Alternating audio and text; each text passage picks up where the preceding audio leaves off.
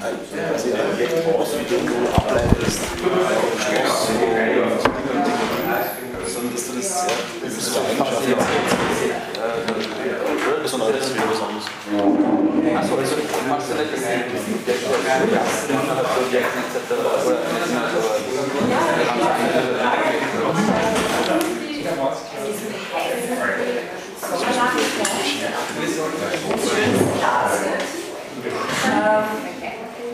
Und eigentlich die Evolution heute machen wir einfach nächste Woche äh, verschieben. Vielleicht sind da ein paar mehr Kolleginnen und Kollegen da, die heute baden gegangen sind. Ähm, wir versuchen auf jeden Fall mal jetzt die Hitze einzuklammern und äh, werden uns Martin Heidegger widmen heute ähm, mit der letzten Einheit. Das nächste Mal machen wir noch so, dass wir einen kleinen Abschluss mit dem Einleitungskapitel äh, von Demokraties, Phänomenologie der Wahrnehmung. Und ähm, Sie haben mittlerweile jetzt schon alle Texte auf der Lernplattform, äh, um die lesen zu können, also damit Sie sich auch rechtzeitig für die Prüfung vorbereiten können, falls Sie die zum ersten Termin machen. Und äh, nächste Woche bekommen Sie dann auch noch den äh, Frank. Okay, heute ähm, geht es um äh, Dasein als sein und hier vor allem äh, einen Fokus genommen auf äh, berühmte Paragraphen aus seiner Zeit, äh, Paragraph 16, äh, wo Heidegger ähm, die Grundverfassung des Daseins als ein in der Weltsein beschreibt. Gleich direkt ein.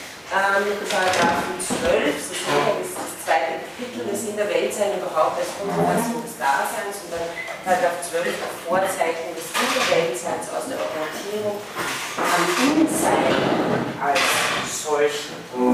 Also ähm, Heidegger legt nahe, dass äh, der rechte Ansatz der Analytik des Daseins in der Auslegung der Auffassung des In der entsteht. Und er spricht von so etwas wie dem In-Sein als solchen, wie Sie auch schon in der Überschrift des Paragraphen sehen.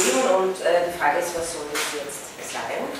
Ähm, wieder via negativer ähm, soll es keine Eigenschaft sein, also es soll keine kategoriale ähm, Eigenschaft sein.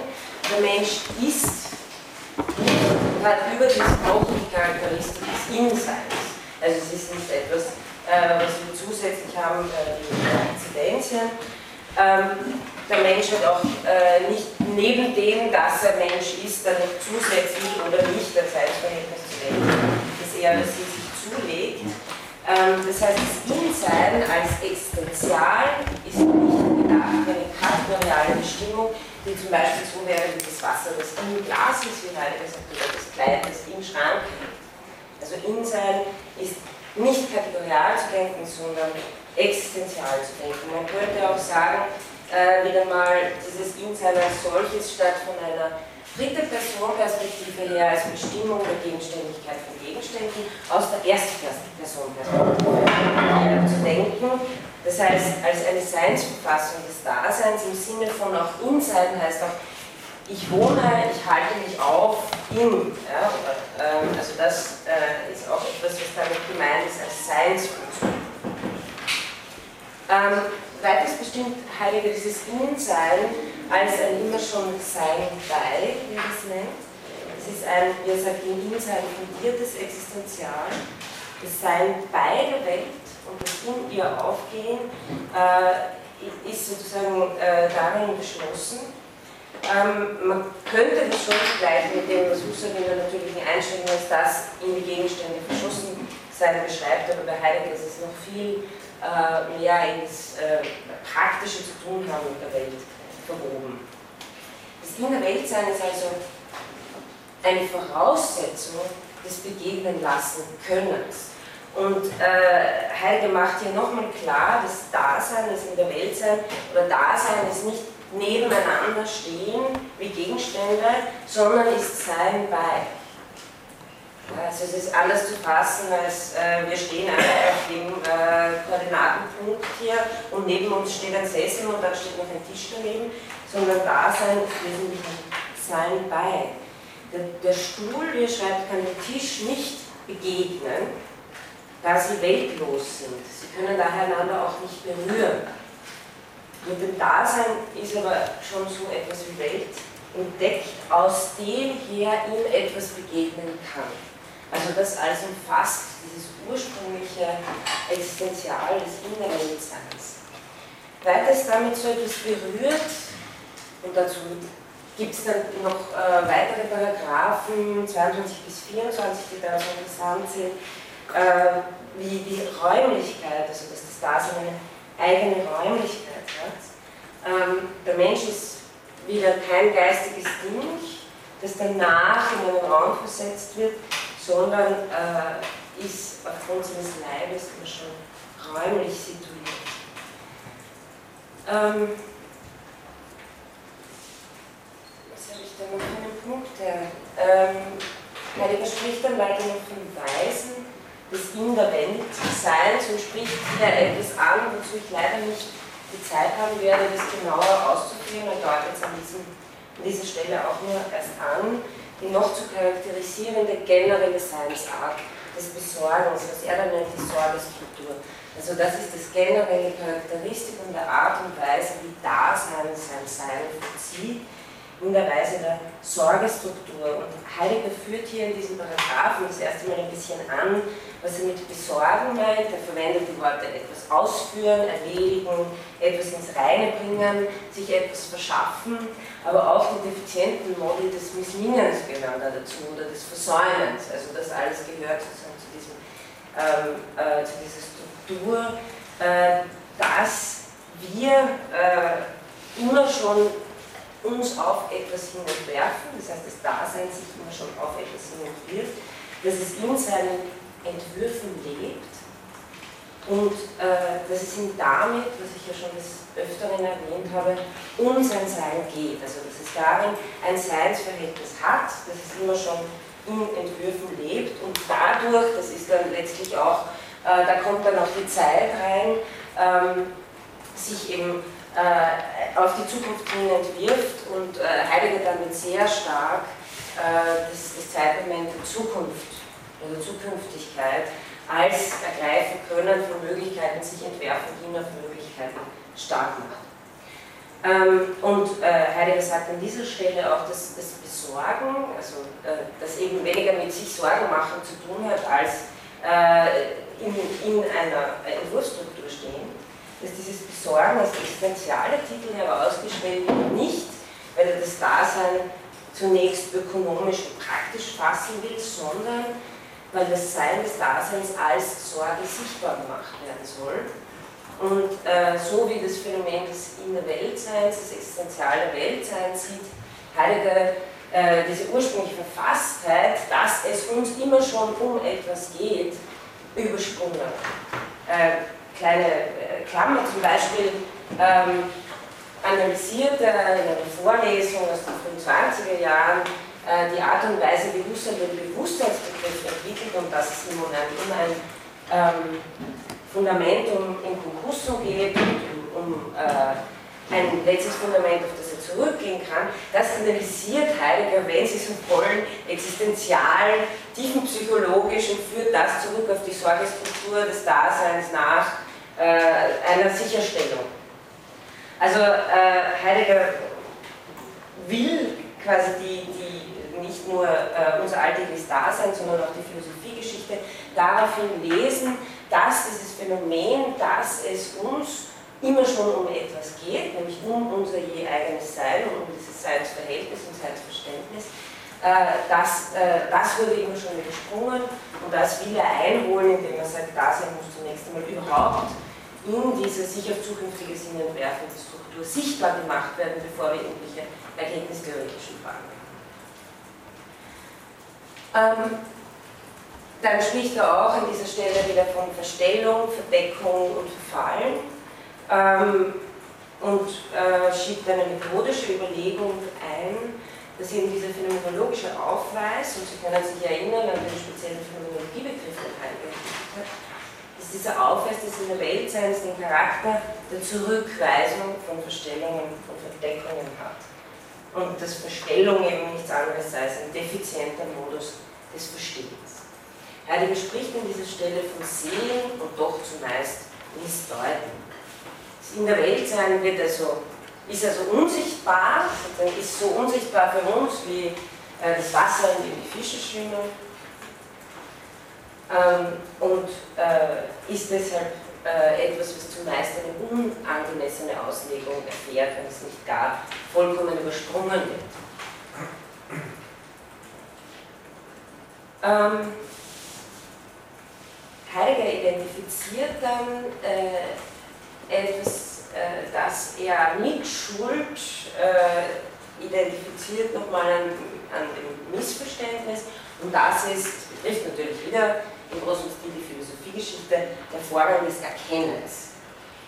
Ähm, das ist dann das Thema des Paragraphen 13 und das ist ein bekannter Topos, weil Sie kennen das äh, wahrscheinlich auch daher, dass äh, Philosophen wie, wie äh, Dreyfus das aufgreifen und, und äh, Heidegger hier als einen äh, Philosophen darstellen, der sozusagen alle theoretische Auseinandersetzung zurückführt auf ein beinahe ohne Bewusstsein äh, funktionierendes Verwobensein mit der Welt, also Dreyfus nennt es Coping.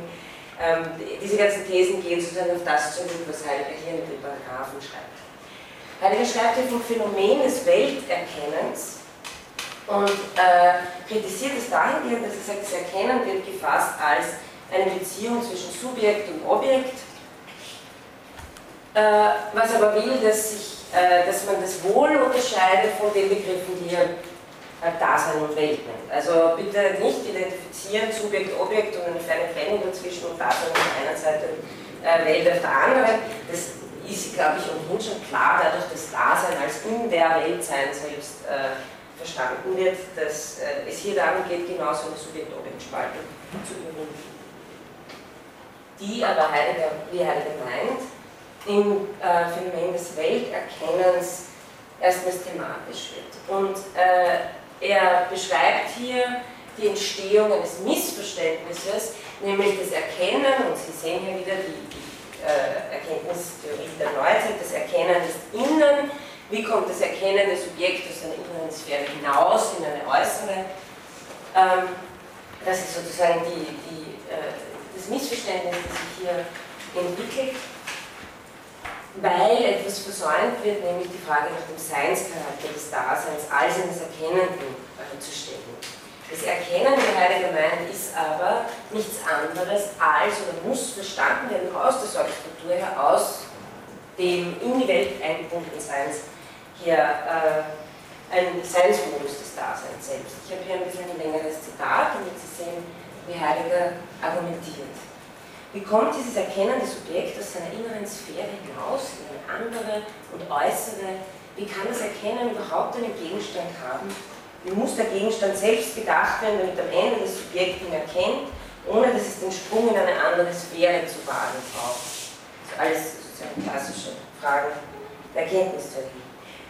Und hier schwingt auch immer eine Kritik äh, an Husserl mit. Also Heidegger nimmt Husserl sozusagen mit in diese das Phänomen des Individuellseins fehlend habenden erkenntnistheoretischen Theorie. Bei diesem vielfach variierenden Ansatz unterbleibt aber durchgehend die Frage nach der Seinsart äh, dieses erkennenden Subjekts, dessen Seinsweise man doch ständig unausgesprochen immer schon im Thema hat, wenn über sein Erkennen gehandelt wird. Also wir sind äh, als Erkennende nicht irgendwo, sondern wir sind immer schon in einer bestimmten Situation, die jeweils in je bestimmtes Individuum sagt. Zwar hört man, geht das Zitat weiter, jeweils die Versicherung, und da ist natürlich äh, eindeutig äh, Husserl gemeint damit, zwar hört man jeweils die Versicherung, das Innen und die innere Sphäre des Subjekts sei gewiss nicht gedacht wie ein Kasten oder ein Gehäuse, was das Innen der Immanenz aber positiv bedeutet, darin das Erkennen zunächst eingeschlossen ist und wie der Seinscharakter dieses Innenseins des Erkennens in der Seinsart des Subjekts gründet, darüber herrscht Schweigen. Also hier haben Sie in, in a nutshell äh, nochmal die ähm, Kritik Heideggers und Husserl und nachdem was wir gelesen und besprochen haben, können Sie sich mittlerweile ich selber ein Bild darüber machen, äh, wie sehr das zutreffend ist und wie sehr auch nicht. Wie immer aber auch diese Innensphäre ausgelegt werden mag, geht es weiter, sofern nur die Frage gestellt wird, wie das Erkennen aus ihr hinausgelangend eine Transzendenz gewinne, kommt an den Tag, dass man das Erkennen problematisch findet, ohne zuvor geklärt zu haben, wie und was dieses Erkennen denn überhaupt sei, das solche Rätsel aufgibt. Und äh, Heidegger möchte uns jetzt eine alternative Erklärung, eine alternative Genesis, wenn Sie so wollen, äh, des Erkennens liefern, nämlich äh, er schreibt es meistens so, dieses Erkennen ist kein Begaffen eines schon vorhandenen, also wie wir darauf festgestellt werden, sondern eine Seinsart des In der Weltseins. Und äh, Sie werden es dann sehen am Weltphänomen, wie das auch noch stärker herauskommt, aber vorab äh, gesagt, geht es darum, dass damit das Erkennen als ein Betrachten, das zu tun haben mit der Welt möglich ist, gibt es schon eine Unterbrechung äh, mit dem alltäglichen Verwobensein der Welt. Also ein sich enthalten des Tuns, des alltäglichen mit der Welt Verwobenseins, liegt ähm, der Modus jetzt nur noch auf dem Verweilen bei. Also der Modus ändert sich dadurch, dass etwas in meinem alltäglichen Zusammenhang gebrochen und gebrochen irritiert wird. Ähm, erst dadurch kommt es überhaupt zu so etwas wie einer Möglichkeit, einen erkennenden Blick, der sich bloß auf das Vorhandensein des Seins richtet, zu etablieren. Also es gibt eine bestimmte Situation, will uns Heidegger sagen, eine Art Genesis, in der das Erkennen auftritt und äh, das impliziert einen gewissen Bruch mit der Alltäglichkeit. Und Heideggers Hauptargument ist damit, dass nicht das Erkennen der fundierende Modus ist. Also ganz im Gegensatz zu fast allen äh, Philosophen, vielleicht Aristoteles äh, wäre anders zu lesen, aber ähm, man geht nicht aus und baut so ein ganzes Gebäude ausgehend von, was kann ich in der Wahrnehmung erkennen und so weiter, sondern zunächst einmal dieses unthematische Verwobensein mit der Welt, das immer nur dadurch thematisch wird, dass es äh, so etwas wie einen Bruch oder eine Irritation geben kann und auf das ich dann reflektiere, aber das ich nie vollständig einholen kann. Ähm, das ist für Heidegger das Fundamentale und äh, jeder Modus des Erkennens ist für ihn im Vergleich dazu nachgeordnet. Das heißt, die ganze Fragestellung der Erkenntnistheorie als erste fundamentale äh, Wissenschaft äh, ist schon falsch.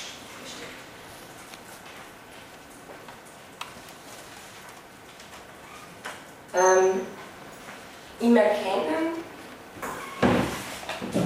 ja, habe ich im Erkennen gewinnt das Dasein einen neuen Seinsstand, wie er schreibt, zu der Dasein schon entdeckten Welt. Das heißt, eine leugnet nicht, dass sich da etwas tut äh, im Erkennen und äh, dass sich, wie man mit Husserl auch sagen könnte, eine neue Intentionalitäten errichten auf dem, was äh, hier beforscht, befragt wird. Das Erkennen erschafft aber nicht die Beziehung zur Welt, sondern diese ist wie Heidegger in dem a priorischen Perfekt sagt, das in seinem Zeitstellen vorkommt, die Welt ist immer schon da. Erkennen ist in ein fundierter Modus des Daseins. Und aus diesem Grund dürfen wir eben nicht mit dem Erkennen anfangen, sondern äh, das in der Welt sein muss äh, eine vorgängige andere Interpretation erfahren. Und die äh, geht es jetzt, äh, gilt es jetzt zu finden, womit wir zum dritten Kapitel kommen, äh, das mit dem Titel Die Weltlichkeit der Welt überschrieben ist und Paragraph 14 die Idee der Weltlichkeit der Welt überhaupt. Die Gegenständigkeit des Gegenstandes, die Subjektivität des Subjekts. Was macht sozusagen die Welt als Welt aus? Was ist die Weltlichkeit? Ähm, Sie sehen, dass hier ständig äh, methodische Reflexionen mitschwingen. Heidegger fragt sich, was ist äh, der, die richtige Zugangsart zur Welt, wenn wir vom In der Weltsein sprechen. Ähm, und äh, er sagt, es ist weder die ontologische, äh, die ontologische Abschilderung des innerweltlichen Seienden, also wir werden nicht zu einem Weltbegriff kommen, wenn wir einfach das, was in der Welt so herumsteht und liegt und kugelt, äh, genauer beschreiben, also das wäre bloß eine ontische Abschilderung des innerweltlichen Seins, noch die ontologische Interpretation des Seins dieses Seiten, also wenn wir sagen, Welt besteht also besteht letztlich aus Substanz, dann haben wir das Sein wieder von der Vorhandenheit verstanden und nicht daher, dass Welt, die Weltlichkeit der Welt darüber zu verstehen ist, dass es das Dasein in der Welt ist. Also beides meint, er trifft nicht zu auf das Phänomen Welt. Und Sie sehen schon, dass Welt ganz stark etwas mit äh, Dasein zu tun hat. Ähm, und auch das wird Sie nicht überraschen, die Weltlichkeit der Welt will Heidegger demnach als ein Existenzial interpretieren, als einen Charakter des Daseins selbst. Ähm, dafür ist es vielleicht ganz hilfreich, und Heidegger macht das selber, äh, sich nochmal äh, klar zu machen. Ich kann jetzt äh, natürlich nicht in die ganze philosophische Diskussion zum Weltbegriff eingehen, also der Kant, eine transzendentale Idee oder äh, die Summe alles Seienden und so weiter, der Horizont der Horizonte, wie es bei Husserl heißt. Aber hier nur ein paar äh, strukturelle Klärungen.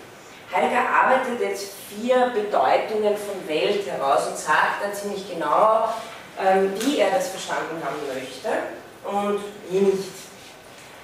Die erste, wie sich das schon angedeutet hat im vorigen, wäre eine ontisch-kategoriale Auffassung von Welt. Welt wäre eben hier ein ontischer Begriff, was nichts anderes bedeutet, als das All des Seiten, das innerhalb der Welt vorhanden sein kann. Also das äh, wäre ein Weltbegriff, der äh, bloß die Summe der Dinge der Welt wäre. Wie Sie aber selber schon sehen, holt es, kann das nie den Weltbegriff selbst einholen. Denn das Seiende, das äh, in der Welt ist und sich addieren lässt, lässt sich also den Sprung hier darauf hin zu machen, was Welt überhaupt ist, darin wir dieses Sein vorfinden, das äh, kann diese ontisch-kategoriale Interpretation nicht leisten. Deshalb äh, auch schon äh, bekannt ist es ja so, das könnte man mit Heidegger hier eine ontologisch-kategoriale Interpretation nennen, also äh, Welt als äh, der Zusammenhang, der letztendlich erkannt in eine, eine Vernunftidee ist, welches ontologischer Terminus oder hier noch immer kategorial ist, von Gegenständigsein her gefasst also von der Gegenständigkeit der Gegenstände.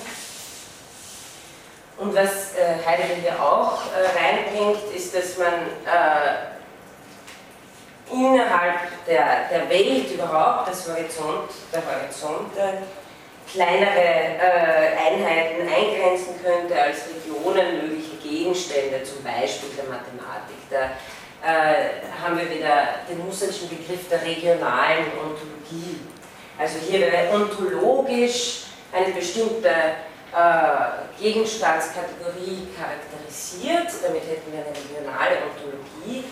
Die kann aber freilich nicht äh, den Weltbegriff allein ausmachen, äh, sondern es wäre dann, russisch gesprochen, nochmal der Horizont der Horizonte über diese äh, ganzen regionalen Ontologien hinaus, die den Weltbegriff ausmachen. Ähm, auch das äh, lehnt Heidegger ab, klarerweise, weil es ihm ähm, zu kategorial gefasst ist, zu sehr von Gegenständlichen her ausdenken. Ähm, Gibt es noch die Möglichkeit des ontisch-existenzialen, sei es nun verstanden als das, worin das praktische Dasein lebt. Ähm, Heidegger meint hier wieder so etwas wie eine Abschilderung der Umwelt und Welt, in der wir je konkret leben. Ja, indem wir einfach sagen, okay, wir verstehen es jetzt nicht einfach als Summe aller Gegenstände, sondern wir verstehen es als unsere menschliche Umwelt und die beschreiben wir jetzt einfach, wie die, äh, wie die so aussieht. Ja. Äh, das bleibt aber wieder auf der äh, faktisch-ontischen Ebene, also letztlich äh, will er auf die ontologisch-existenziale Ebene hinaus und hier den Begriff äh, des A priori der Weltlichkeit äh, entwickeln. Was, die Frage stellen, was ist das Welthafte der Welt? Und damit geht es natürlich weiter. Ähm, sagt wieder, ein Blick auf die bisherige Ontologie zeigt, dass genau dieses Phänomen übersprungen worden ist. Stattdessen wird Welt meist aus dem innerweltlichen Sein des Sein interpretiert, also darin, dass wir als in vorkommen vorfinden und nicht das Welt, die Weltlichkeit der Welt selbst, das ist ja ein, ein äh, Unterschied. Genau, also Sie sehen und ähm, sein, also Eugen Fink, der Assistent bei Husserl war, dann noch sehr stark Heidegger äh, rezipiert hat, ist jemand, der sehr ausführlich über den Weltbegriff äh, gearbeitet hat und der in diesem Sinn ganz mit Heidegger von einer kosmologischen Differenz gesprochen hat, äh, in Analogie zur ontologischen Differenz. Also genauso wie sie das Sein nicht dadurch erfassen können, dass sie alle Sein addieren äh, oder äh, dass sie das Sein des zweiten gegenständig fassen, genauso können sie die Weltlichkeit der Welt nicht dadurch erfassen, dass sie alles Binnenweltliche zusammenzählen auf einem Haufen, sondern das Weltlichsein der Welt ist genauso wie der Seinscharakter des Seienden zu äh, unterscheiden von dem, was binnenmöglich ist. Und aus diesem Grund spricht Fink eben von der sogenannten kosmologischen äh, Differenz. Das nur am Rande, Heidegger macht das nicht. Ähm, aber wie Sie sehen, läuft es äh, darauf hinaus. Das Problem ist, dass Welt eben aus dem innerweltlichen Sein des Seiden interpretiert worden ist und dass die Naturdinge im Vordergrund stehen, was aber dadurch passiert, ähm, ist genau eine Ent Weltlichung der Welt. Also genau das, was äh, Welt bedeutet, geht in, dieser, ähm, in diesem erkennenden Blick, der die Dinge bloß fixiert und sie addiert, genau das, das, das, das Phänomen des Zusammenhängenden, das immer einen umso weiter Horizont bildet, wie Husserl das formulieren würde, genau das geht verloren, indem äh, die Dinge bloß äh, in ihrem innerweltlichen Charakter betrachtet werden. Ähm, deshalb nochmal die methodische Reflexion. Heidegger macht die Begriffe der Alltäglichkeit und der Umwelt stark. Damit eben dieses Überspringen verhindert wird, muss man das In der Welt sein und die Welt von der Alltäglichkeit des Daseins her befragen. Das heißt, äh, diese muss irgendwie in der Alltäglichkeit aufblitzen, wenn man so will, wenn auch als möglicherweise missverstanden. Aber man kann nicht mit dem theoretischen Zugang beginnen. Ähm, vielmehr wendet sich Heidegger ähm, dem zu, was er Umwelt nennt. Und Umwelt ist gleich die nächste Welt des alltäglichen Daseins also äh, nicht, wie wir es äh, im normalen Sprachgebrauch verstehen, sondern die Welt, die die nächste um uns ist, mit der wir es jeweilig äh, alltäglich am nächsten zu tun haben. Und will die Frage nach der Wirklichkeit der Welt aus der Umwelt, aus der sogenannten Umweltlichkeit herausstellen. Also Sie sehen, da, da ähm, kommen diese ganzen heiligen Wortungetüme heraus. Ähm, und die Frage nach der Unweltlichkeit entwickelt er weiter, und das ist dann schon interessant, sozusagen, wie er sich seinen Weg bahnt, dass er diese Frage stellt, die, die, die, die bekannt ist, ganz, ganz anders gelöst wird. Heidegger geht diesen Weg auf die Unweltlichkeit und das bedeutet, dass er eine ontologische Interpretation des nächstbegegnenden innerumweltlichen Sein unternimmt. Und dieses nächstbegegnende innerumweltlich Sein, das ist für Heilige das äh, berühmte Zeug. Zu dem komme ich gleich. Ähm,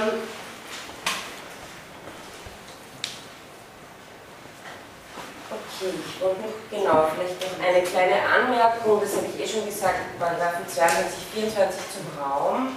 Mit dieser Thematisierung von Zuhandenheit und Unweltlichkeit geht auch einher eine, Analyse einer existenzialen Räumlichkeit des Daseins. Und hier geht wieder, es wieder sozusagen in die, in die ähnliche Richtung. Der primäre Raum, Heidegger geht es hier dagegen zu argumentieren, dass der geometrische Raum quasi der, äh, wie, wie in Descartes äh, sich vorstellt, dass der der Erste wäre. Der ist sich auch mit Husserl sehr ähnlich, der vom lebensweltlichen, von der lebensweltlichen, leiblichen Räumlichkeit zuerst ausgeht, auf der erst dann so etwas wie kategoriale Leistung der Geometrie entwickelt wird. Und Heidegger entwickelt dies auch als eine Existenzialanalyse. Der primäre Raum besteht für Heidegger in einem Gebrauchszusammenhang, das werden wir gleich wieder sehen, und nicht sozusagen in einem dreidimensionalen Koordinatensystem, das kein Zentrum hat. Vielmehr ist ähm, die Räumlichkeit des Daseins darin bestimmt, dass es zum Beispiel immer eine Richtung hat, eine Perspektive, ein Interesse. Und auch diese Geschichten, äh, die ich das letzte Mal kurz angesprochen habe, von Nähe und Ferne, dass zum Beispiel das, was äh, vom geometrischen her gesehen ähm, das nächste wäre, nämlich zum Beispiel die Brille, die einem auf der Nase sitzt, das ist, was äh, mit existenzialen Räumlichkeit im Grunde genommen äh, nicht das ist, was äh, als nächstes in den Blick kommt. Also hier werden durch sehr schöne ähm, Analysen, die Heidegger durchführt, an der Alltäglichkeit, wie wir ursprünglich Welt verstehen, sehr viele Theoreme äh, umgedreht. Ähm, das äh, macht er auch in diesen bekannten Paragraphen, die jetzt kommen zur Unweltlichkeit und Weltlichkeit, wo er Paragraph 15 über das Sein des in der Umwelt begegnenden Seienden äh, spricht. Und das sind die Paragraphen, wo es um Vorhandenheit und Zeug geht.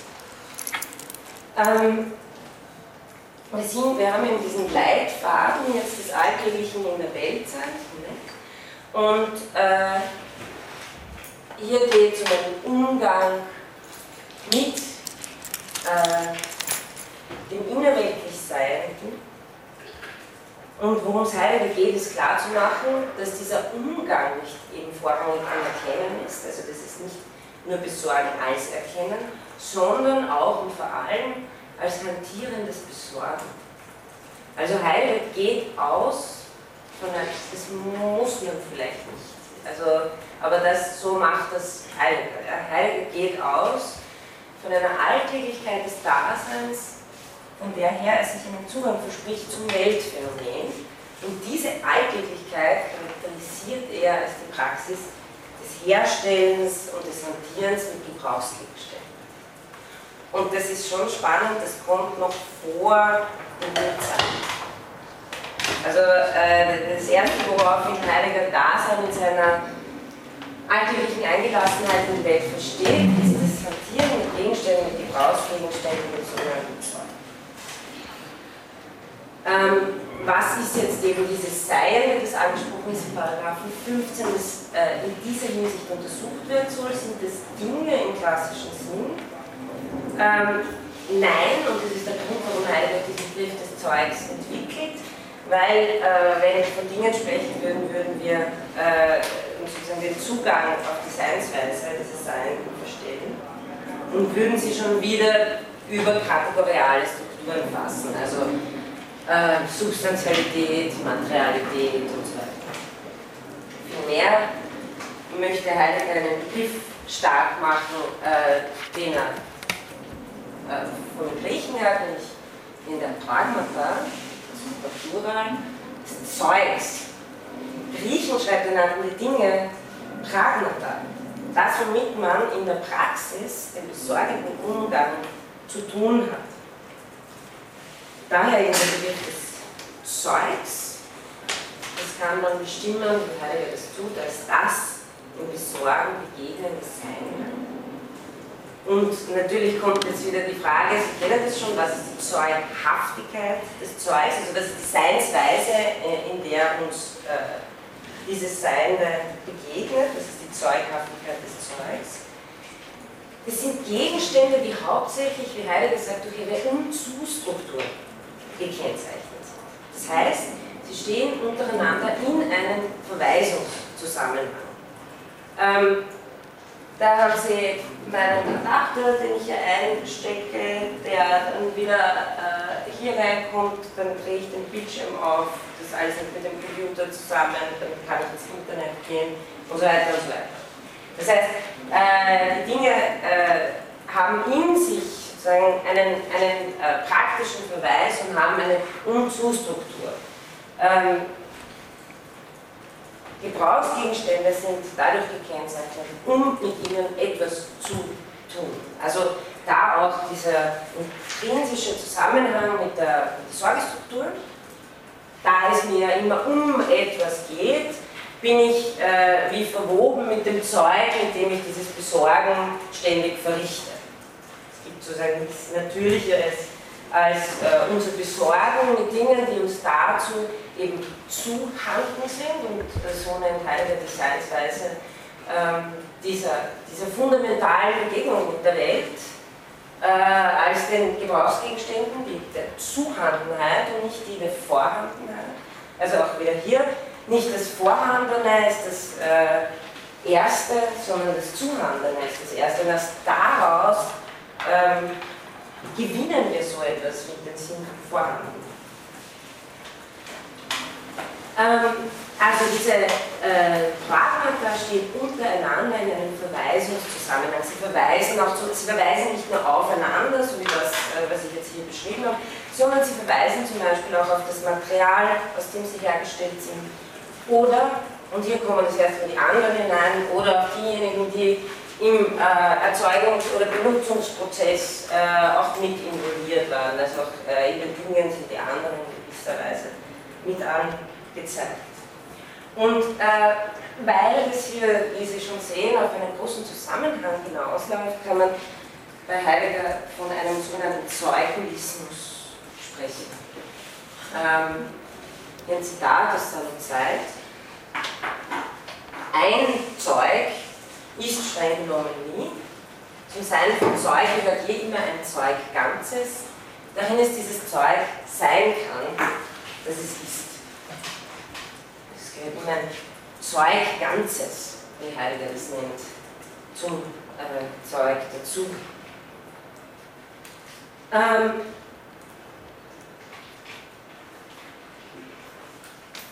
über diese Charakteristik des Unzu und des Verweisungszusammenhangs, den Heidegger auch Zeugenzusammenhang nennt, liegt eine Verweisung auf Dasein in seiner Welthaftigkeit. Und Sie, wie er sich sozusagen von diesem besorgenden Hantieren, Gebrauchen von Gegenständen der Analyse deren Seinsweise zum Weltphänomen hinarbeitet. Alles Zeug, mir schreibt er die Struktur des Unzu und die Welt als solche stellt einen Verweisungszusammenhang dar. Also Welt wird hier nicht als die disparate Summe von irgendwelchen Teilen dargestellt, sondern gerade im Gegenteil als diese Struktur des Verwiesenseins wieder als einen Hintergrund, der immer schon mitfungiert, indem wir äh, uns immer schon vollziehen. In die Richtung geht das Verständnis dessen Heideggers Weltlichkeit der Welt beschreiben. Dazu gehört natürlich auch, und hier können Sie vielleicht auch ein bisschen die Horizontstruktur von Husserl mitdenken, dass Verweisungszusammenhänge immer Möglichkeiten auf neue Verweisungen darstellen. Das heißt, sie sind nicht, äh, es ist kein, kein, kein fest abgeschlossenes Ding, sondern äh, es ist etwas, was sich je nach äh, Möglichkeit und, und, und äh, Ausrichtung, also je nachdem, wie die Sorgestruktur sich konkret manifestiert, auch äh, verschieden eröffnen, verschließen, erweitern kann, aber auf jeden Fall etwas ist, das wir nicht erst, wo wir uns hinstellen und sagen, das muss ich jetzt erst erkennen, sondern etwas, das äh, immer schon mitfungiert in unserem Bewusstsein. Was es ausmacht. Ähm,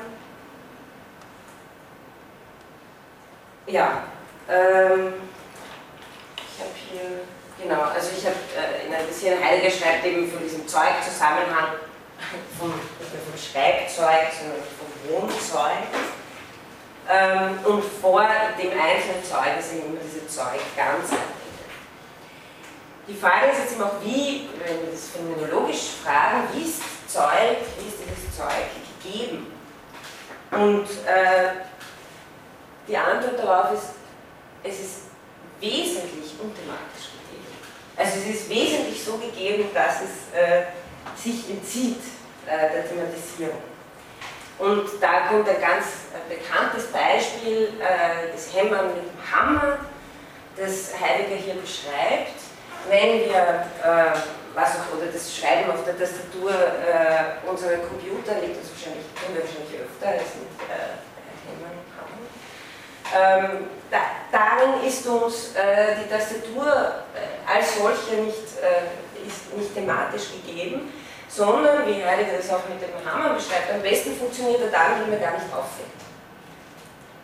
Also äh, die, die äh, Seinsweise und Gegebenheitsweise dieses Zeugs oder des Zuhandenen ist eine, ähm, die gerade sich dem Hinsehen, die gerade nicht den hinsehenden Blick, äh, des hinsehenden Blicks bedarf, sondern eben in diesen praktischen Kontext eingebunden Heidegger schreibt auch, je weniger das Hammerding begafft wird, umso ursprünglicher wird das Verhältnis zu ihm, im Hämmern. Und äh, die Handlichkeit des, Ham des Hämmerns ist jetzt eben die äh, der Zuhandenheit. Der nur hinsehende Blick, und das ist eben die Kritik, der nur hinsehende Blick entbehrt des Verstehens von Zuhandenheit wenn ich mich schon herausbegebe aus dem praktischen Zusammenhang äh, und das Ding einfach als Ding, eben, hier schwingt natürlich auch etwas ganz Altes der Philosophiegeschichte mit etwas als etwas, ne? also das On, He On, das Sein der Allsein. Hier sind gewisse Allsinnsichten, wenn der hinsehende Blick thematisiert etwas als etwas, nämlich als etwas Vorhandenes. Und äh, nur das praktische Eingelassensein in die Welt hat eine Struktur, die die Zuhandenheit äh, wirklich vollzieht und die, wie, die, wie Heidegger meint, äh, sich am besten dann vollzieht, wenn sie uns gar nicht, wenn uns das Zeug gar nicht auffällt.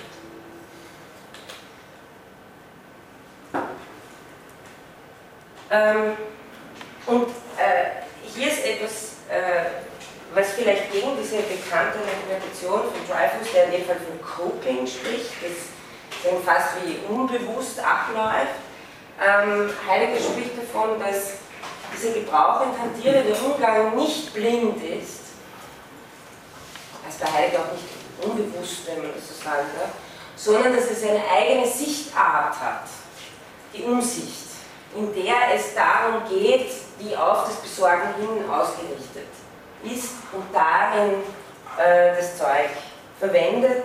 Und äh, klar, also denken Sie dran, wenn Sie, wenn Sie wirklich, wenn Sie Bilder aufhängen wollen, dann äh, ist ihnen der Hammer zu Handen, aber sie sind gleichzeitig dabei auf etwas gerichtet, was sie damit tun wollen. Das heißt, es eröffnet sich ihnen ein ganz anderer Kontext, als wenn sie den Hammer vor sich hinlegen den in seine chemischen Bestandteile analysieren.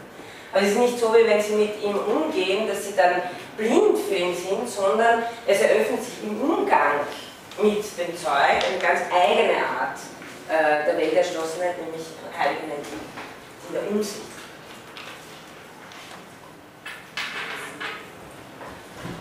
Man kann das jetzt äh, noch mal so zusammenfassen, also die, wie ist das äh, Zeug gegeben, die Eigenart des Zuhandelnden ist, sich in seiner Zuhandenheit zurückzuziehen, um gerade eigentlich zu handeln zu sein. Und wenn Sie auf das Phänomen äh, Acht haben, dann wird, glaube ich, klar, dass das hier nicht einfach nur eine Paradoxie ist, die äh, hier aufgeführt wird, sondern dass es gerade die Beschreibung dessen ist, äh, was wir tun, wenn wir mit Gebrauchsgegenständen zu tun haben.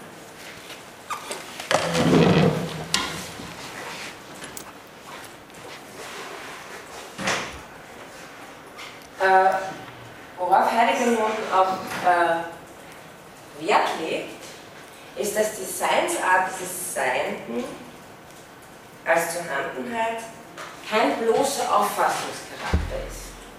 Also er will nicht, äh, dass wir wieder darauf hingehen, dass wir sagen, also eigentlich ist, äh, sind die Dinge einfach da und die wahre Wirklichkeit ist sozusagen die physikalische und dann kommen die Subjekte daher und die tun halt mit den Dingen was und dann äh, insofern ist es ein bloßer Auffassungscharakter. Heidegger will ja genau diese ganze Sichtweise umdrehen und sagen, wir sind überhaupt nur dessen fähig, davon zu sprechen, dass äh, eventuell die physikalische Welt die grundlegende ist, weil wir anfangen bei einer Welt, die uns zu handeln ist. Also wenn ich nach der Seinsweise des Daseins und seiner Weltlichkeit frage, dann ist das Erste, was mir begegnet, äh, die zu handeln. Und es ist kein bloßer Auffassungscharakter, sonst hätte ich wieder ein Subjekt, das etwas auffasst und in Wirklichkeit äh, ist die Welt ganz anders, sondern es, also es ist keine subjektive Verfärbung des eigentlich Vorhandenen, sondern die ontologisch-kategoriale Bestimmung von Sein, wie es an sich ist. Also von dem Sein, äh, wie es uns zunächst und zumeist äh, in unserer Alltäglichkeit begegnet. Und äh, die Frage, die ihr jetzt stellt, können sich schon vorstellen, wie die Antwort sein wird, das ist eine rhetorische Frage hier, ist Zuhandenheit ontologisch in Vorhandenheit fundiert oder umgekehrt? Letzteres der Fall sein. Dafür gehen wir auf den nächsten Paragraphen 16, die am unerweltlich seienden, sich meldende Weltmäßigkeit der Umwelt. Die Welt ist selber kein innerweltlich Seiendes, genauso wie Sein kein Seiendes ist, die Welt selbst kein innerweltlich Seiendes. Sie ist aber immer mit da, wie Heidegger schreibt, im entdeckten Sein. Die Frage ist also, wie, wie gibt es Welt für uns? Wie erschließt sich Welt für uns, wenn sie auf kein innerweltlich Sein und auf keine Summe von innerweltlich Sein reduziert werden kann? Wenn Dasein ontisch das in der Weltsein konstituiert ist und zu seinem Sein wesentlich ein Seinsverständnis gehört, wie wir ja in den letzten beiden Einheiten das schon äh, gehabt haben, dann, also dann folgt daraus, dass die Weltlichkeit der Welt auch in irgendeiner Weise vorverstanden sein muss. Also hier sehen Sie wieder die Parallele zum Seinsverständnis. Vorverstanden sein muss und eben vor allem in der Alltäglichkeit, im Besorgenden in der Welt sein. Also Heidegger sucht jetzt, äh, und, und das kann man auch dazu sagen, ich habe Ihnen hier nur den Ausschnitt gegeben, er gibt ja mehrere Möglichkeiten, wie man sozusagen zu diesem Weltphänomen kommen kann und es ist durchaus kein einfacher Weg. Äh, es gibt auch also in einem äh, Handbuch zu Heidegger haben Sie einen äh, Artikel von, von Rahel äh, Jägi, wo sie auch schreibt, dass, es durch, dass man durchaus auch sagen kann, er sei gescheitert darin, weil er sich sozusagen immer etwas nähern will, das sobald man es äh, in den Blick stellt, sich wieder entzieht. Aber hier sucht er nach einer Möglichkeit, wie könnte diese Welt, dieser Weltzusammenhang die Wirklichkeit der Welt aufleuchten. Er findet ihn äh, in der Seinsmöglichkeit der Unverwendbarkeit. Das entspricht der Figur, die ich schon mal angesprochen habe, dass es immer die Brüche und Irritationen sind, äh, die Heidegger äh, besonders interessieren, als die Möglichkeit, in der überhaupt ein Zusammenhang aufbricht, der uns sonst nicht sichtbar werden würde. Also sozusagen, wenn das, wenn das Aquarium ein Leck kriegt, dann fällt ein Fisch noch auf. Ist das Wasser nicht mehr da. Ähm, ja, ähm, was in dieser Unverwendbarkeit der Dinge, des Zeugs, das nicht mehr funktioniert, entdeckt wird, ist, wie Heidegger meint, erstens die Umsicht des gebrauchenden Umgangs, und das meint er mit der Weltlichkeit der Welt, eben diesen Verweisungszusammenhang in den späteren Paragraphen äh, entwickelt er noch einen weiteren Begriff, nämlich der der Bewandtnis. Es, hat eine Bewandtnis mit etwas, das heißt, es ist nicht nur die Und-Zu-Struktur, sondern auch dieses, es geht, äh, das Dasein ist mit den äh, Dingen bekannt und sie sind ihm erschlossen in der Weise, dass es ihm um etwas geht. Daraufhin haben die Dinge eine Bewandtnis mit etwas und er nennt es dann Bewandtniszusammenhang. Äh, in diesem äh, Paragraphen spricht er die Weltlichkeit der Welt als die Umsicht des gebrauchenden Umgangs an. Das ist das Erste, was, äh, plötzlich aufblitzt, wenn das Zeug mehr funktioniert. Und das Zweite ist etwas, also das Erste haben wir die Weltlichkeit der Welt, die aufbricht, das Zweite haben wir den Science-Modus der Vorhandenheit, der aufbricht. Wenn der Bleistift, wenn ich den breche, wenn er nicht mehr funktioniert, ist er plötzlich in anderer Weise nicht mehr als ein Gebrauchsding da, sondern nur mehr als pures Vorhandenes, weil ich ihn nicht mehr verwenden kann. Also damit wird ja zum Beispiel auch, glaube ich, der Kunst sehr viel äh, äh, gespielt, was das bedeutet, wenn die, wenn die Dinge aus ihrem Zusammenhang genommen werden. Und Heidegger arbeitet das genau äh, hier heraus, dass uns erst dann bewusst wird, dass etwas da ist, im Sinne von vorhanden, es liegt sozusagen so unbrauchbar herum und ist dadurch viel aufdringlicher als vorher, wie es funktioniert hat. Denken Sie daran, wie gar nicht diese Dinge nicht funktionieren. Kriegen plötzlich so einen bestimmten Charakter, den Heidegger sehr schön äh, in den drei äh, Worten äh, beschreibt, der Auffälligkeit, der Aufdringlichkeit und der Aufsässigkeit sogar. Ähm, also die Auffälligkeit, das ist das nicht funktioniert. Stellen Sie sich vor, wenn das jetzt nicht gehen würde, wie viel Aufmerksamkeit wir dem widmen würden. Die Aufdringlichkeit, wenn etwas fehlt, auch das kennen wir, wenn wir Schlüssel suchen. Und die Aufsässigkeit des Zeugs, das im Weg ist, weil, es auch nicht mehr funktioniert, weil es stört. Und ähm, in diesem drei Modi äh, sieht Heidegger äh, aus der Zuhandenheit heraus aufbrechen so etwas wie diesen Seinsmodus der puren Vorhandenheit. Also der Sinn von Sein, äh, das, das Wie dieser Seiten äh, erschließt sich hier in einer anderen Weise dadurch, dass der äh, alltägliche gebrauchende Zusammenhang stört und unterbrochen wird. Was hat das jetzt noch einmal mit der Welt zu tun?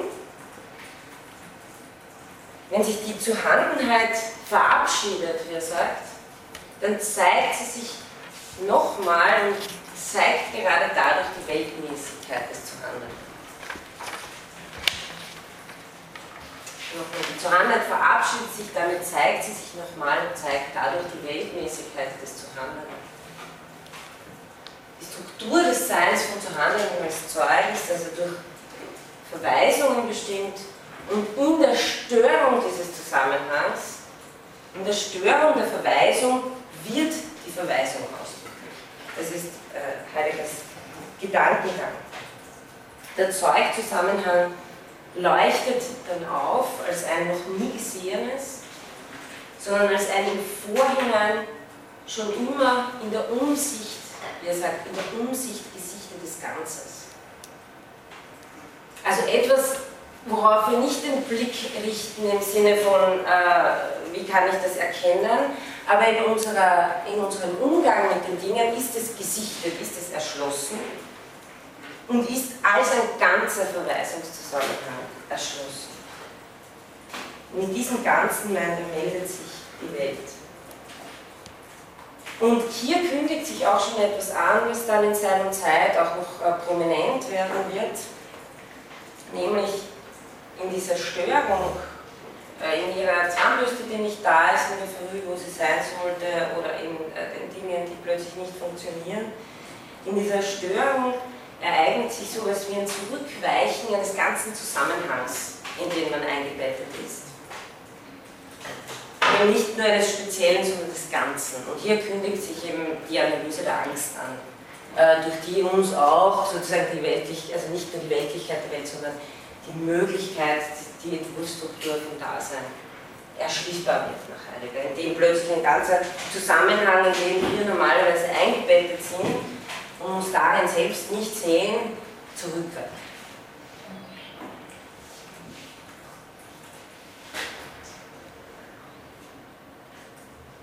Also es gibt äh, nach Heidegger eben so etwas wie eine Erschlossenheit ist da vor aller Feststellung und Betrachtung. Das ist der entscheidende Punkt ne? gegen, gegen alle Theorien, die zuerst mal davon ausgehen, dass wir äh, etwas gesetzt wird. Als Sein ist gleich als vorhanden. Und natürlich, also das, das trifft genauso äh, Husserl, weil so wie Brentano geht auch Husserl davon aus, dass der primäre Modus des, der des, des Wahrnehmens ist und äh, das Konstituieren, Setzen äh, natürlich auch ein, ein, äh, ein, ein Geltungssetzen von Vorhandensein ist. Also da, da unterläuft Heidegger mit seiner praktischen Verwobenheit, die er an die erste Stelle setzt, äh, schon auch äh, die Husserlsche Phänomenologie. Was sich zeigt, dadurch, dass äh, dieser Zusammenhang irritiert wird und eventuell sogar bricht, was sich zeigt, ist ein Dar vor aller Feststellung und Betrachtung, dass der Umsicht unzugänglich ist, nämlich immer wenn ich sozusagen darauf den Blick äh, richte, den thematischen, dann entzieht sich dieses Unthematische. Aber das heißt nicht, dass wir blind in der Welt wie die Zombies herumlaufen, sondern dass äh, äh uns äh, die Welt trotzdem erschlossen ist. Und genau das versucht Heidegger eben sehr vorsichtig hier herauszuarbeiten, was das eigentlich bedeutet. Und dass dies das Existenzial Erste sei nicht äh, erst dann rückwirkend sozusagen über eine Psychologie, äh, wo wir schon wieder festgestellt sind als äh, Homo sapiens, wo wir genau wissen, äh, im Gehirn läuft das und das ab, also wo laut, laut der Mode der Vorhandenheit gearbeitet wird und daraus erklärt wird, dass wir einen praktischen Umgang mit Welt haben. Heidegger will das umdrehen und das andere an die erste Stelle setzen. Warum? Weil er die Seinsfrage an die erste Stelle setzt. Wie ist wie vollzieht Dasein sein Sein? Wie existiert es?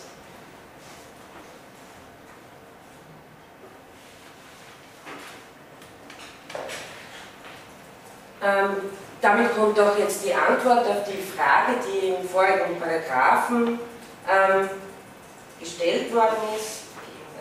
Zurück. Ähm, das sich nicht melden des Zusammenhangs, des Zuhandeln ist die Bedingung der Möglichkeit des nicht heraustretens zu handeln aus seiner Unauffälligkeit und damit aus seinem an sich. Diese Unauffälligkeit oder Unaufsässigkeit ist so wie ein positiver Charakter des Phänomenal zu handeln, ist ein, wie Heidegger sagt, ein An sich halten des zu handeln. Heidegger versucht damit eben so etwas wie eine ontologische Aufklärung des Ansicht der Zuhandelnheit, das, das eben ein Ansicht ist, das eine Unthematisierbarkeit bedeutet. Und dieses Ansicht werden wir mit ontologisch fassbar nur aufgrund des Weltphänomens. Welt ist aber, wenn es also überhaupt aufleuchten kann, dann muss sie schon irgendwie erschlossen sein.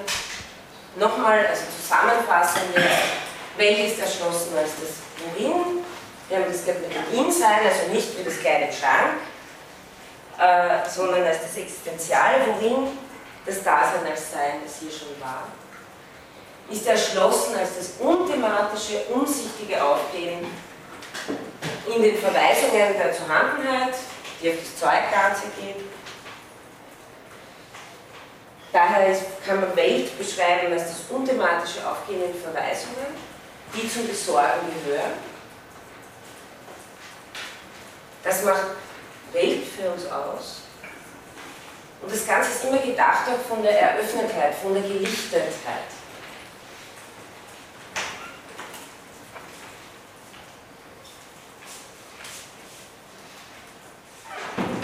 Habe ich das nochmal eben zusammengefasst. Ähm, Heidegger hat einen Zugang zum Phänomen der Weltlichkeit über die Störung. In Paragraph 17 und 18, wenn Sie das nachlesen wollen, spricht er immer von der Bewandtnisganzheit und vom Bewandtniszusammenhang. Das äh, lasse ich jetzt aus. Ähm,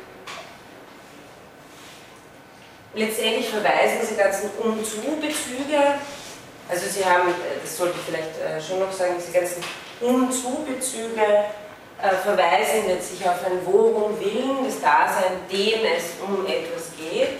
Also das Um-Zu ist keine Struktur, die sich ewig äh, ins Unendliche fortsetzt, sondern verweist auf ein Dasein, dem es in seinem Besorgen wesenhaft um sein Sein geht. Also hier unterscheiden, wenn Sie so wollen, äh, ist es eine Übersetzung von Mittel zum Zweck und Zweck.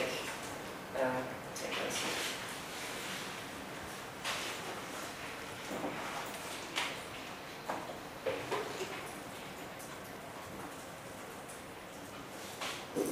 ja, das Dasein, kann man vielleicht noch dazu sagen, versteht sich auf diese Welt und ihre Zusammenhänge.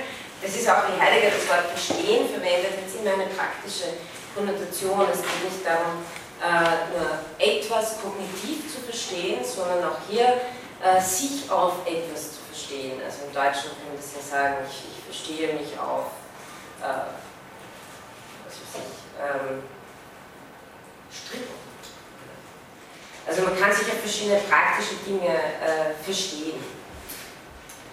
Und so ist auch äh, gemeint, wenn das Dasein sich auf die Welt versteht und ihre Zusammenhänge. Und diese Weltvertrautheit, wie man auch sagen könnte, macht das Sein des Daseins mit aus. Das heißt, dieses Verstehen hält Bezüge in sowas wie Heidegger nennt vorgängige Erschlossenheit. Das habe ich auch gemeint mit diesem Horizont, der Horizonte so weist ihm etwas auf, äh, etwas weiteres, ohne direkt thematisch zu werden, sondern immer in meinem Besorgen äh, erschließt sich die Welt in einer praktischen Art und Weise. Gut, dann komme ich äh, zum nächsten wichtigen Punkt, der sich direkt anschließt an die Analyse der Weltlichkeit der Welt, nämlich Dasein als Mitsein. Und hier lautet das fünfte Kapitel, das in der Weltzeit, also Sie sehen hier, es geht weiter um eine Explikation des Phänomens des In der Weltseins. Das alles gehört gleich ursprünglich, wie Heidegger auch oft gern sagt, zum Phänomen des In der Weltseins dazu. Das In der Weltsein als Mitsein und Selbstsein. Und äh, hier kommt auch das berühmt-berüchtigte Mann vor, in Paragraphen 24 bis 27. Die Dimension äh, des Sozialen, des Mitseins ist für Heidegger äh, ebenso nichts Nachträgliches, sondern Dasein konstituiert sich immer schon als Mitsein. Allerdings, das, das, sollte man vielleicht auch dazu sagen, im Gegensatz äh, äh zu, äh, der Gewichtung der Kapitel, die dem Selbstsein gewidmet werden, äh, hat das Mitsein hier eine, eine etwas spärliche Rolle mit äh, drei Paragraphen. Ähm, systematisch ist es natürlich äh, vollkommen vorhanden, aber es ist nicht das, was dann äh, den, den äh, Impetus des Weiteren äh, in dem Buch ausmacht. Auch ist bemerkenswert, das habe ich vorher schon erwähnt, dass äh, das Mitsein thematisiert wird im Übergang vom Weltkapitel, wo das Zeug behandelt wird. Also es ist schon ein Grundzug der Gegenstände, mit denen wir in unserem alltäglichen Leben zu tun haben, dass sie auf andere Subjekte verweisen, weil sie von ihnen hergestellt worden sind, zum Beispiel, oder benutzt worden sind, oder kaputt gemacht worden sind. Unser Besorgnis in der Welt sein ist daher schon ursprünglich sozial. Also es ist nicht so, dass das, und das deutet Heidegger schon in den folgenden an, dass jetzt das Blutzeug quasi draufgepfropft wird, sondern das ist schon da in der Zeuganalyse. Ähm, der Bezug zu den anderen wird aber erstaunlicherweise, eben doch erstaunlicherweise, zunächst äh, über, erstmals, erstmals in dem Buch über Gebrauchsgegenstände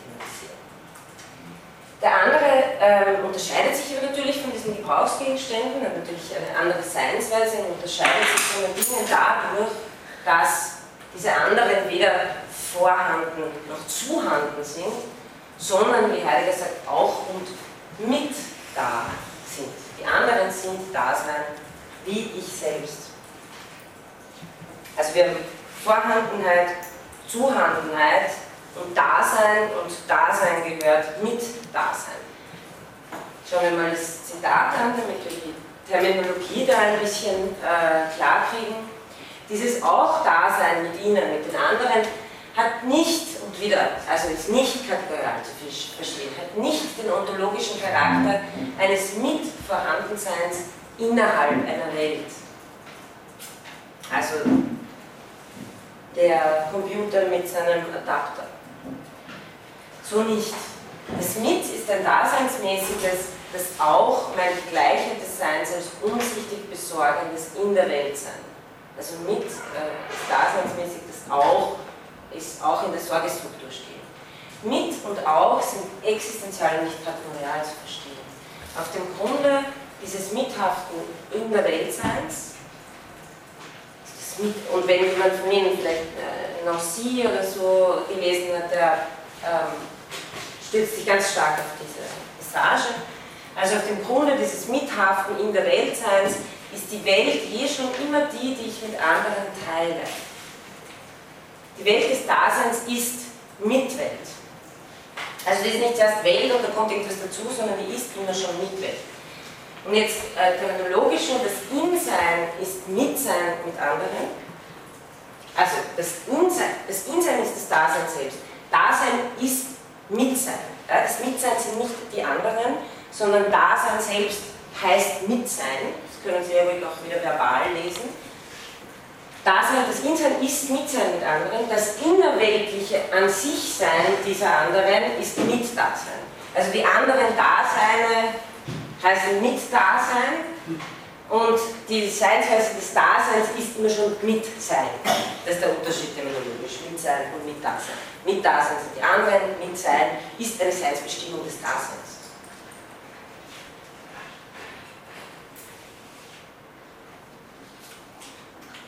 Wie bei, der, wie bei der Analyse des Zeugs, wo es Heidegger darum geht, dass wir nicht eben zuerst empirische Dinge sehen, die wir dann mit einem praktischen Zweck verbinden, werden die anderen auch nicht primär äh, zuerst von einem Subjekt unterschieden äh, Ego- und Alter-Ego-Basis.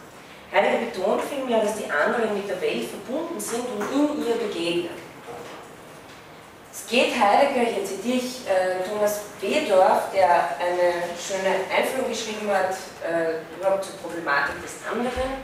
Das heißt, der andere ist also in erschienen, ich beziehe mich auf den folgenden, das ist keine Heidegger-Kapitel von ihm. Äh, Thomas Bedorf schreibt dazu, es geht Heidegger also nicht mehr um die Frage, wie der andere überhaupt denkbar und seine Subjektivität mir zugänglich ist, sondern um eine Auslegung der selbstverständlichen Tatsache, dass wir ständig von anderen umgeben sind und mit ihnen leben. Dabei geht es nicht darum, weil es eben, also das ist wichtig zu verstehen, es geht nicht darum, ob andere tatsächlich empirisch anwesend sind. Der Bezug zum anderen ist vielmehr, wie Heidegger meint, im Dasein strukturell angelegt. Das heißt, es ist, Dasein heißt eben Mitsein. Dasein ist wesenhaft Mitsein. Und wenn man so will, kann man sagen, der Alteritätsbezug gehört schon selbst zur Grundstruktur des Daseins dazu. Also nochmal zu diesem Zitat hier. Ne? Ähm, das Insein ist Mitsein mit anderen. Es gehört wesentlich zum äh, In der Welt sein des Daseins dazu.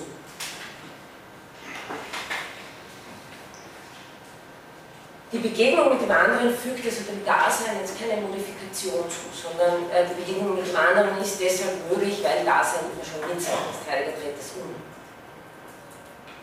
Auch die Abwesenheit anderer ändert nichts an diesem Existenzial, das Dasein Mitsein ist.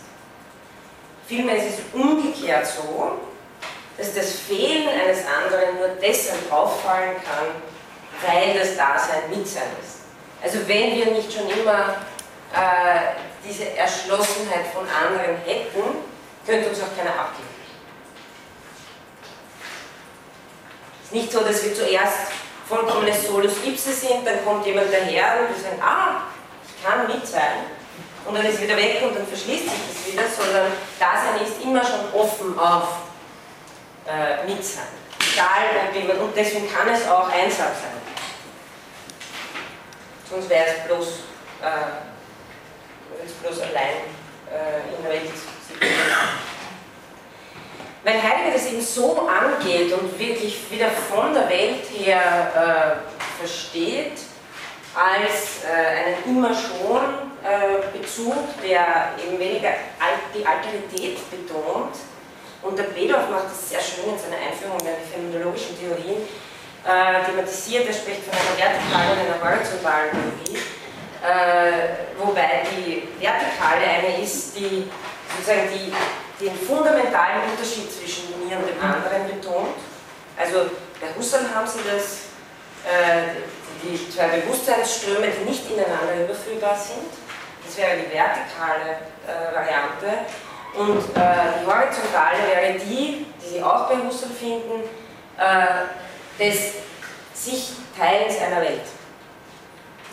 Und wenn man dann weitergeht, äh, dann, dann, analysiert das Bedorf sehr schön, wie sozusagen in der horizontalen Variante, wo das gemeinsame Welt haben, eher dazu führt, dass das Alteritätsmoment abgeschwächt wird. Und er rechnet sowohl äh, Heideggers als auch Merleau-Ponty dazu, wohingegen in der vertikalen Theorie, die zum Beispiel Levinas vertritt, der ganz vehement auf den, äh, die Alterität des anderen, auf der Alterität des anderen beharrt, hier äh, das Weltphänomen zurücktritt.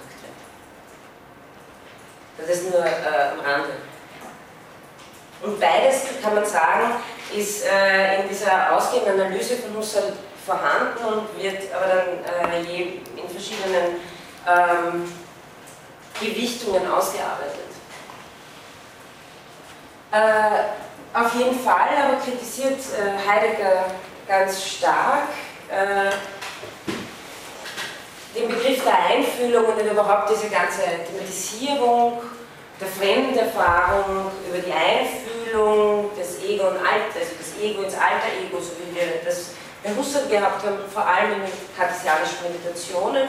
Wenn Sie sich erinnern können, Husserl geht ihm von einem Abgrund zwischen dem Ego und dem Alter Ego aus und möchte, als getrennte Bewusstseinsströme, möchte verstehen, was der Sinn und die Struktur der Intentionalität ist, die uns ein alter Ego überhaupt erfahren lässt. Also diese spezielle Intentionalität, die er eben Einfühlung hat. Und äh, Husserl-Leute würden Ihnen sagen, dass das nach wie vor natürlich eine legitime Frage bleibt bei allen Mitsein, wie sich diese Intentionalität errichtet. Heidegger aber betont wieder, wie wir das jetzt schon das öfter mal, äh, des Öfteren gehabt haben, das vorgängige Eingelassensein in eine Weltlichkeitsstruktur als Mitseinsstruktur. Und in dem nächsten Zitat, das ich Ihnen jetzt bringe, schwingt ganz, ganz deutlich eine Kritik an Husserl mit, obwohl er ihn da nie namentlich nennt. Also wenn, wenn man sozusagen das Buch liest und es nicht weiß, wer da Hintergrund kritisiert wird, dann äh, erschließt sich es einem nicht durch ein Zitat. Also Heidegger, seiner Zeit.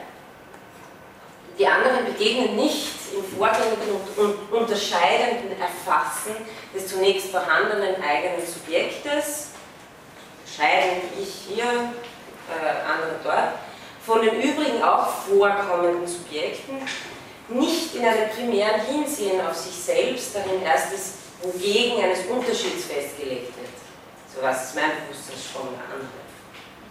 Sie begegnen aus der Welt her, die anderen. Sie begegnen aus der Welt her, in der das besorgend umsichtige Dasein sich wesenhaft aufhält. Also hier haben Sie diesen Shift. Gegenüber den sich leicht eindringenden theoretisch erdachten Erklärungen des Vorhandenseins anderer muss an dem aufgezeigten phänomenalen Tatbestand eines umweltlichen Begegnens festgehalten werden. Das ist äh, kein Bindestrich, sondern da ging einfach die nächste Zeile. Also es muss an einem umweltlichen Begegnen äh, festgehalten werden. Diese nächste und elementare weltliche Begegnungsart von Dasein geht so weit, dass selbst das eigene Dasein zunächst vorfindlich wird, von ihm selbst im Wegsehen bzw überhaupt noch nicht sehen von Erlebnissen und Aktzentrum, das, das ist ganz klar Husserl. Dasein findet sich selbst zunächst in dem, was es betreibt, braucht, erwartet, verhütet in dem zunächst besorgten, umweltlichen zu handeln. Indem Heidegger also behauptet, dass das, das im Mitsein so etwas wie eine präreflexive Intersubjektivität fungiert, kehrt die Begründung um. Nicht vom Bewusstsein her muss durch Einfühlung äh, ihre also nicht vom Bewusstsein her muss durch Einfühlung ihre Intentionalität verstanden werden, wie sich andere zeigen, sondern im a priorischen Perfekt ist immer schon ist der Alteritätsbezug existenzial enthalten. Also äh, genauso wie wenn ich versuche, äh, erkenntnistheoretisch die Welt äh, zu beweisen, äh, habe ich schon von Anfang an den äh, falschen Schritt gemacht, weil ich das Phänomen des In der Weltseins übersprungen habe und ganz analog dazu, wenn ich versuche, ein alter Ego zu beweisen, was notabene Husserl nicht will, ja, aber so wie es hier unterstellt wird, genauso wenn ich versuchen würde, ein alter Ego zu beweisen, habe ich schon falsch angesetzt, weil ich das ursprüngliche Phänomen des Mitseins mit anderen äh, übersprungen habe. Also das, die, die, die Argumentationen laufen auch wieder ganz klar. Ähm, Einfühlung formuliert Heidegger deshalb, konstituiert nicht erst das Mitsein, sondern ist auf dessen Grunde erst möglich.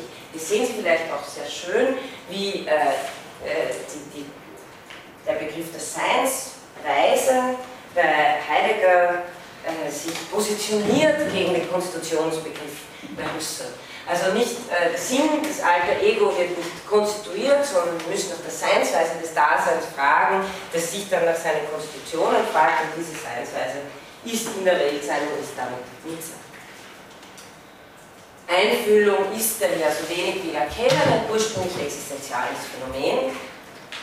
Ähm, die Sorge Fall der anderen ist es, äh, eigentlich führt es ein bisschen weiter aus, das lasse ich hier aus, die teilnehmende Fürsorge, also die Sorgestruktur bezüglich der anderen, die zur Fürsorge, die Teile ist der primäre Umgang mit anderen, während das Erkennen, das Erfahren des alter Ego als alter Ego ein nachgeordneter Vorgang ist.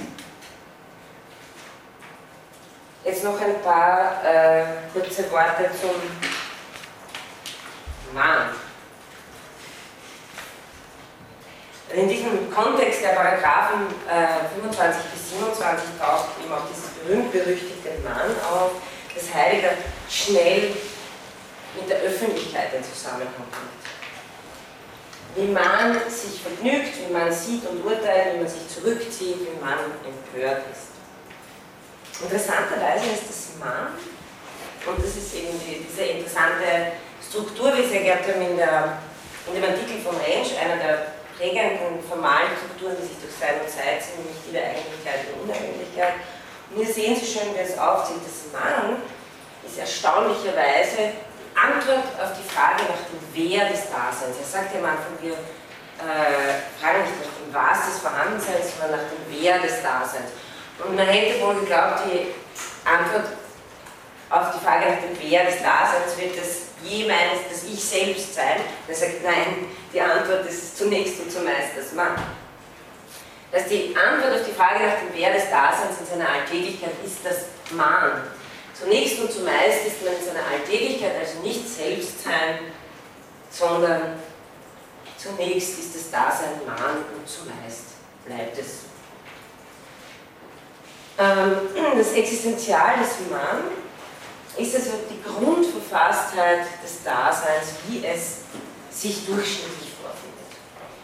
Das Mann ist nicht bestimmt, es ist auch keine Summe aus einzelnen Individuen, sondern es schreibt eine Orientierung an der Durchschnittlichkeit vor.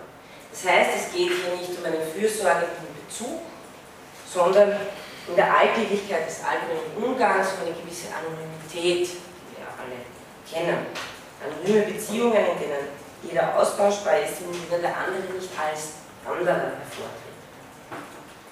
Natürlich klingt ja etwas mit, was zu Heideggers Zeit äh, auch schon äh, nicht selten und von anderen Leuten auch gemacht worden ist, nämlich sowas wie eine Kritik an der Massengesellschaft. Allerdings wäre es verflacht und falsch, das nur daraufhin zu lesen. Es geht darum, ähm, das Mann auch als ein Existenzial zu verstehen.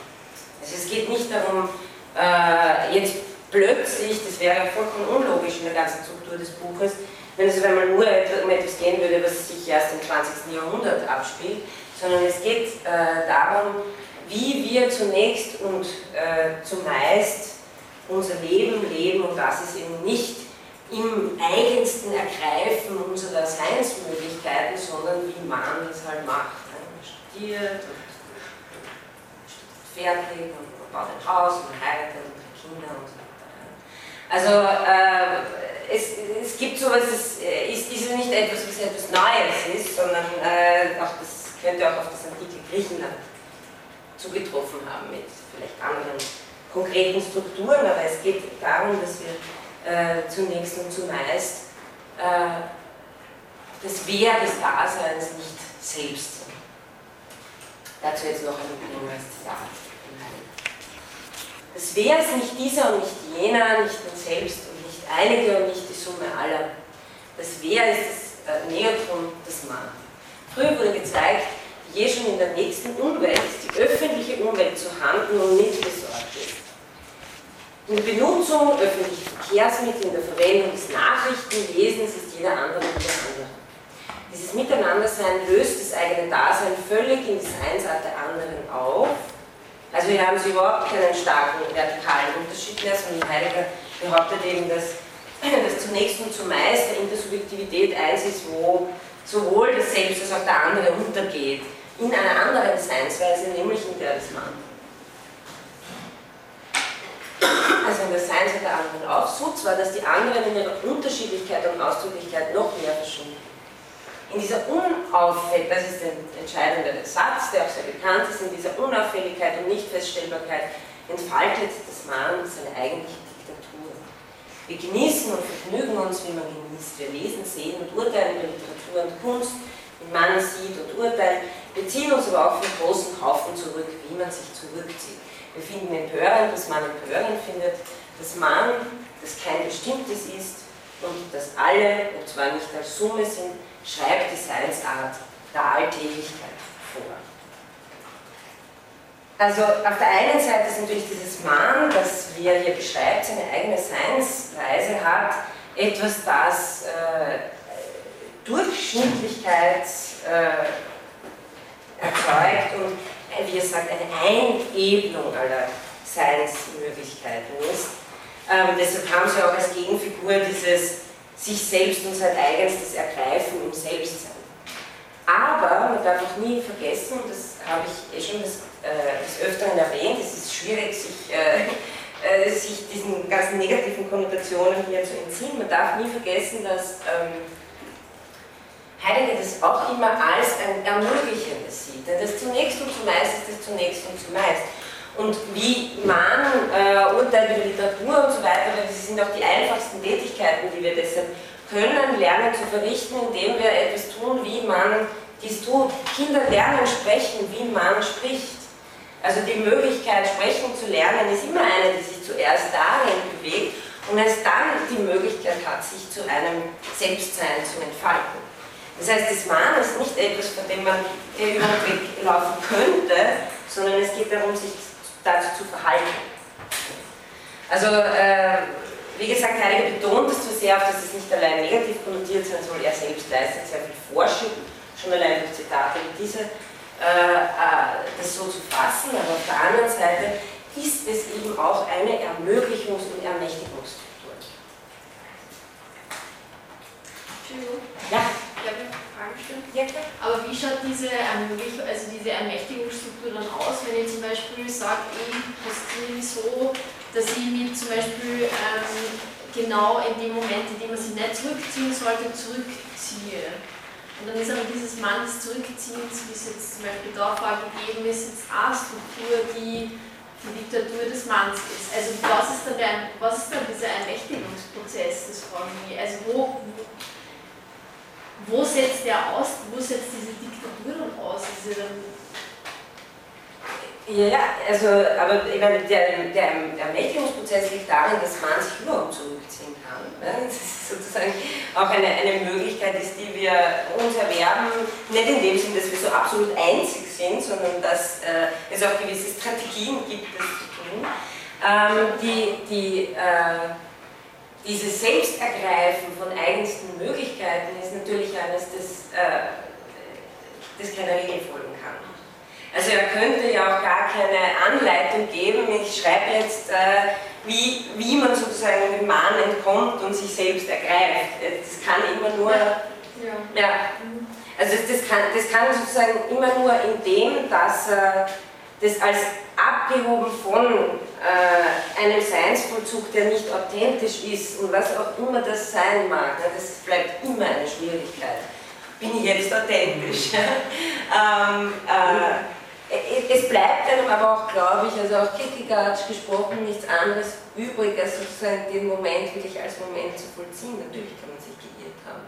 Aber ich glaube, der Existenzialist hat keine Chance. Also wenn, es was Authentisches geben soll, dann darf es kein Verfahren geben, um zu überprüfen, ob es authentisch ist, weil dann wäre es damit auch wieder bespielt. Aber äh, es ist natürlich, das ist so, wie wenn man gerade in einem Vollzug ist und sobald man, also wenn man jetzt zum Beispiel bei, bei Beispielen oder so, ja, es funktioniert gerade alles bestens und sobald man darauf reflektiert, geht es nicht mehr, so wie beim Zeugzusammenhang, ist glaube ich auch dieses äh, authentisch sein, wenn es von außen. Äh, das heißt aber, es ist äh, eigentlich dafür haftet, die in, in was, was man jetzt eigentlich begrifflich überhaupt nicht äh, fassen. Also also konkret am Beispiel fassen kann, oder? Ja, äh, naja, also, also ich, ich, würde halt, ja, also für sowas finde ich doch dann Kierkegaard am besten. Ne? Also, also wenn, wenn man irgendwie dieses Beispiel hat, diese verschiedenen äh, äh, Möglichkeiten, wie verhält sich Abraham zu seiner existenziellen Situation. Und also das, das finde ich äh, bei Kierkegaard eigentlich, wenn man wenn es konkret haben will, am konkretesten möglichen. Bei Heidegger findet man das nicht, ne? weil er sich ja auf dieser existenzialen Ebene bewegt.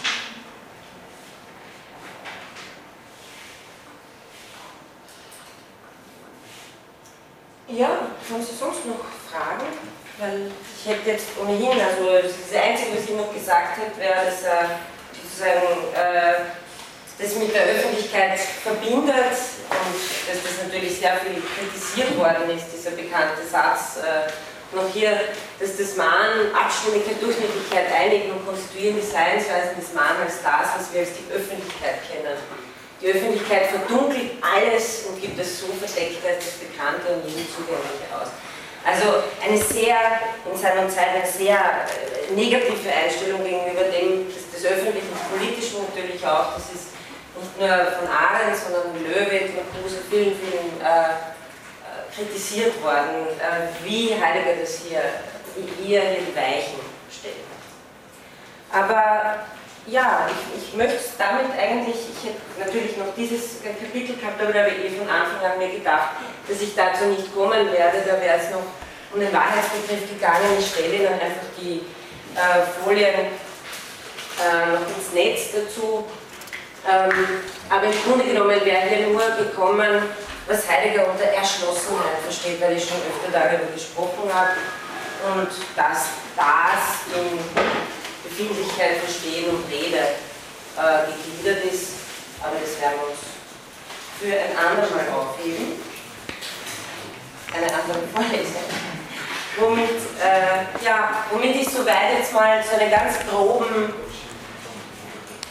Ritt durch Heidegger als phänomenologisch denkenden äh, Philosophen oder Denker abschließe und hier nochmal zur, zur Erinnerung eben die Punkte, die wir gemacht haben. Ich habe es vor allem versucht, eben schon über das, was wir bisher gemacht haben, zu fassen, über das, was äh, Heidegger an der Phänomenologie Husserls kritisiert und wie er die Phänomenologie als hermeneutische Analytik des Daseins neu aufstellt.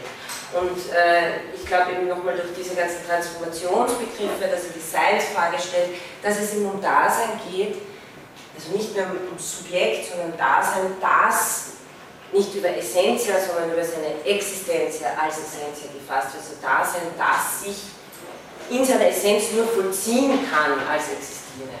Das sind, glaube ich, äh, die zwei wesentlichen Begriffe, warum Heidegger nicht nur eine äh, ganze Umwälzung von äh, klassischen erkenntnistheoretischen Fragen, Weltbegriff, Wahrheitsbegriff sind, sondern eben auch der Phänomenologie. Ja, ähm, haben Sie noch Fragen?